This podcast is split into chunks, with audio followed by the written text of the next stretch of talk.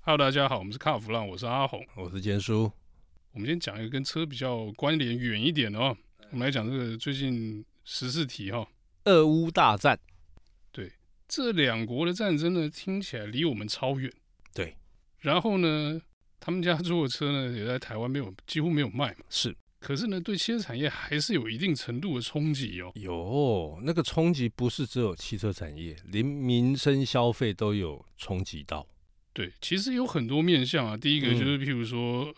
呃，俄罗斯很多东西被禁运嘛。对。然后你说乌克兰现在打仗，它东西也出不来。是，那其实他们有一些关键的产品哦，嗯，就卡住了。我觉得有可能会重现这个两年前刚开始那个晶片缺的那个惨况。哦，搞不好缺的更厉害哦。嗯，因为你看，像俄罗斯哈、它有出口这个，它算是全国最，呃，不，全世界最大的铝的出口国。 OK，铝哦。那你看现在车子上面，我们不要说车子啦，建材上面、各种的工业上面，有多少东西是用到铝？铝现在是应用很广泛的材料，你不要说是车上有啦，那其实你日常生活里面，比如说你的电脑的机壳啦，或者是对说你的便当盒啦对，之类，铝的运用范围其实很广泛哦。那甚至于它还有一些稀有金属，那个应用在哪里？你知道？晶片，晶片的那个石刻 OK，哦，腐蚀雕刻的技术上面。那你少了这个东西之后，你晶片怎么出来？所以这个原本是卡原料，现在变成卡卡这个设备设备。对，那虽然呐、哈、有很多人在讲说啊，那个像这些晶片厂，他们都已经设备都已经好了，那问题是你要是要更换零件的时候，你零件哪里来？这个就会有问题啊。哦，那另外这个他们也出产了这个镍，啊，镍是用在哪里？电动车、电池。这你这个骗我书读的少，镍不是那个吗？碱性电池吗？镍氢吗？现在谁还用镍氢啊？那你看看特斯拉跟 Toyota 这两个都还在用镍氢哦。呃，不过讲到这个哈，嗯，我觉得特斯拉好像有点预知到这个镍会涨价这件事情哦。嗯，你说先前可能大家都有看到原物料即将涨价的这个讯号，是那特斯拉在去年就是在放消息说，哎，为了怕那个钴跟镍的价格太高，嗯，我们以后新车要改用磷酸锂铁电池。哦，所以俄乌大战，这该不会是 Elon Musk 他不是出来哦，哎一步出来一起背后哎总家人呃，这样说不好说，可是他居然又拿那个嗯新沙店令的嘛？给人对家啊，对啊对啊对啊对 啊，所以你看一手拿棍子，一手拿萝卜，当然这个是冷消为了哈，但是你看哦，这个镍氢镍啊，我们就说镍好了。刚刚我们提到那个电池的部分嘛，碱性电池，我跟你讲，少了这个，你家遥控器就用不了啦，电池那个电视无多亏啦，冷气无多亏啦，这个东西没有缺成这样吧？诶，呃短时间没有，但是如果说好了，因为今天普丁刚刚修个消笑嘛，他说要动用核弹啊啊，为什么？因为他们说那个我录音之前我看了一个报道，他们全家已经躲到核弹避难所里面去了啊，万一真的真的，也得大概七 了，那怎么玩？对他如果真的骑了，大家都不用玩了，接下来这个 p a c k a g e 也不用听了，那个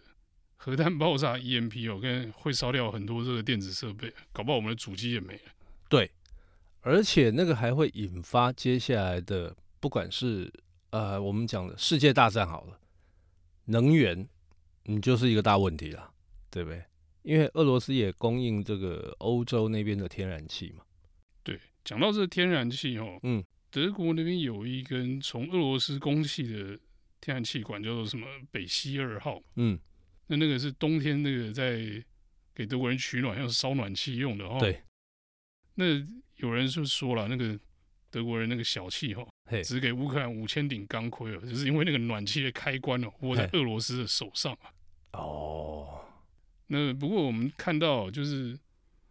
到了最近这几天，这个德国终于转变态度了哈、哦，嗯，那个开始给武器、给资源了哈、哦。对，那那不然之前哦被人家讲这个只给五千顶钢盔，而且还不直接送到乌克兰，送到第三地，你要自己去拿哦。这其实真的还蛮下秉注的。其实我觉得之前呢、所有欧洲国家都在看，他们在观望，所以都大家都没表态嘛，对不对？看看说，哇，你乌克兰也当动瓦固啊，你俄罗斯是不是三四天就可以把它拿下？就没有想到一撑超过一个礼拜。那你说这些欧洲国家，当然美国在背后怎么样化修嘛，然后喊打喊杀，然后再跟欧洲这些国家讲说，哎、第二个 support 怎么样？其实美国是一个利益导向，其实不管是美国也好，或欧洲，全世界任何一个国家都是利益导向。所以你看看，当这一些稀土，尤其是攸关所谓的汽车工业的稀土受到影响的时候，他们会采取什么样的态度？哦，那另外，大家不要忘了乌克兰哦，我们都知道这个全世界像 ABS 这些系统的供应商叫 Bosch，它在乌克兰是有生产基地的。那万一啦，万一今天好了，Bosch 的生产基地被炸了，我跟你讲，全世界的车汽车产业会跳脚，车子更会交不出来。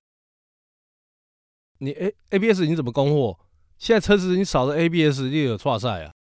更何况是那一个生产基地，它生产的不是只有 ABS，还有其他相关零组件。那你怎么办？这个才是之后最大的问题。我倒觉得这没这么严重哦，嗯，因为又不是只在乌克兰境内生产哦。那你说讲到在境内生产，对，像福斯、像宾士，在俄罗斯都有设厂啊。有，那那些车呢，他们也是专攻当地嘛，对等于是说给俄罗斯专用的产品嘛，那对等于是在俄罗斯国产的意对思。对，那那个我觉得倒是反而对整个市场影响没那么大，嗯，因为那本来就不卖外面。是。可是你讲到这个在俄罗斯国产，我就想到另外一个很有趣的，不过阿红，我刚刚讲的是乌克兰，不是俄罗斯。呃，两国交战，两国都有影响，你觉得俄罗斯没有被封锁吗？那你刚刚就是我刚才提到那个 Bosch 那个事情啊，嗯，它的东西它是供应给欧洲市场哦，欧洲市场哦，安内有多啊不？应用有多啊不？所以我们台湾现在面临这种呃欧洲车交车可能要最长达一年的这种状况哦，搞不好会更严重。嗯，不过这个产能，你说到目前为止卡住一个礼拜，我觉得可能还好啦。嗯，那如果整个厂被炸掉了，整个厂被炸掉，那就另当别论也了。得会花去啊。不过我觉得经济制裁的部分看起来比较可怕、啊。嗯，这个就回到俄罗斯境内的部分了、对，你知道俄罗斯坐地铁是可以逼手机的、哦、，Google Pay 跟 Apple Pay 都可以用了， OK，先进哈、哦。嗯，但是呢，因为被那个踢出 SWIFT，对，所以这个境外金融交换就停止了。对，那、你知道这个 Apple Pay 跟 Google Pay 这种东西都是绑在 Visa、绑在 Master 上面嘛。 OK，嗯嗯，然后呢，嗯这个信用卡的服务也停止喽。对，所以俄罗斯人现在坐地铁不能逼，啊只能付钱，只能付钱。然后就有一个新闻，我也不知道是真的假的哦、嗯，就看到这个在地铁站那个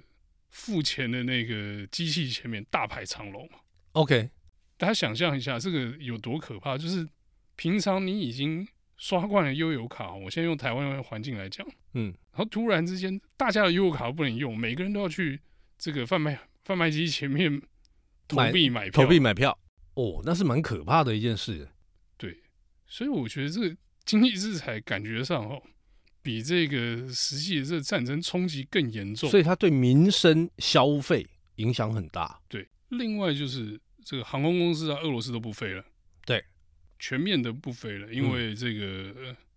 他们说这个战区嘛，哎，然后要对俄国进行制裁嘛，是，所以航空公司全部都不飞了。而且他们现在那个俄乌的这个领空上面是空的，净完全净空。哦，讲到领空，还有另外一个更好笑的，哎因为他知道乌克兰上空是战区嘛，对所以就会绕开。对，那其实大概在两三年前，是不是就已经发生一次那个克里米亚的事情？嗯嗯，那时候我们坐飞机就就已经有绕看到那过个了啊。航线就改了嘛。对对对对以对，前我们也会是去欧洲的话，也会从俄罗斯从这个乌克兰上空过嘛。是然后另外一条航线是从这个西藏的南边过，对啊，那条比较不舒服，因为那个在晚餐时间的时候会遇到这个乱高山流旁边的乱流，对会很颠啊。那飞这个乌克兰上空是比较舒服一点啊。嗯我们刚才讲到搭飞机就绕开这个战区啊，嗯那前几天我看到有一架超猛的嗯印航啊，嗯印度航空啊，嗯，就整个乌克兰上空都是空的，对然后就一一架印度航空飞机从中间这样穿过去。一波的惊就对啊了，不会惊的，不会插小哎。 以前大家就想说这个打仗不会打到民航机嘛，对，就不害怕。嗯，可是马航有一次就是被这个这个俄罗斯还是车臣的那个叛军打下来，对，所以后来是只要那个区域一动乱，一有这种风吹草动，大家民航机都绕开。我记得你之前，你刚刚提到那个车程那一次哦，就是我记得我那时候也是去欧洲出差， OK，然后就在这个事情之后，那可是你不会坐马航啊，不会做马航，但是那个时候会感觉上会歘歘的，你知道，因为那那一阵子那个地区非常的乱，那你也不知道会不会被打下来，完全不知道啊。对，因为那个攻击民航机是一个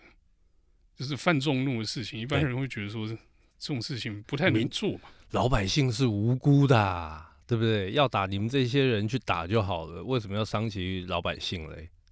阿红，你不要忘了、哦，世界上有很多一级的车厂，他们是在俄罗斯有设厂。那你觉得这个影响大不大？对车厂的影响很大，要么它就要停工嘛，哦，那要么它就是因为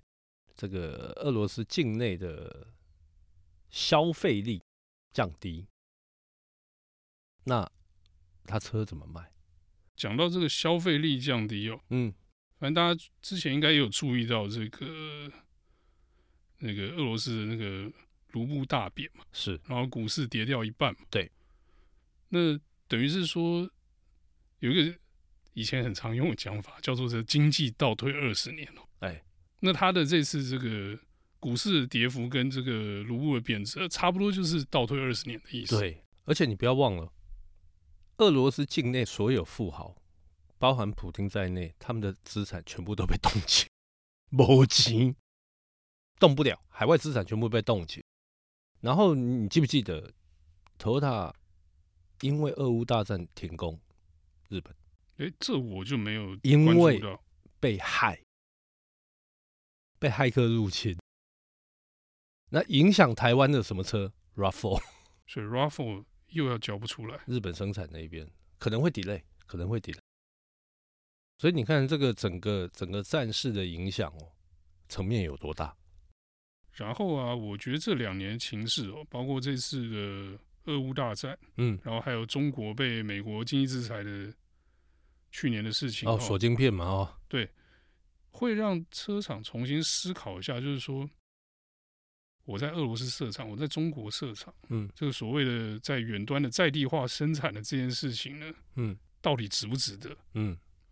因为像你说，在中国如果被锁晶片好了，嗯那在中国 B N W、嗯，宾士要不要继续生产？那福要啊斯、奥迪那些，那你又跟这个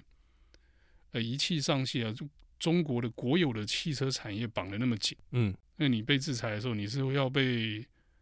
这个中国被制裁，要一起被拖下水呢，还是是你要应该要准备断个干净，至少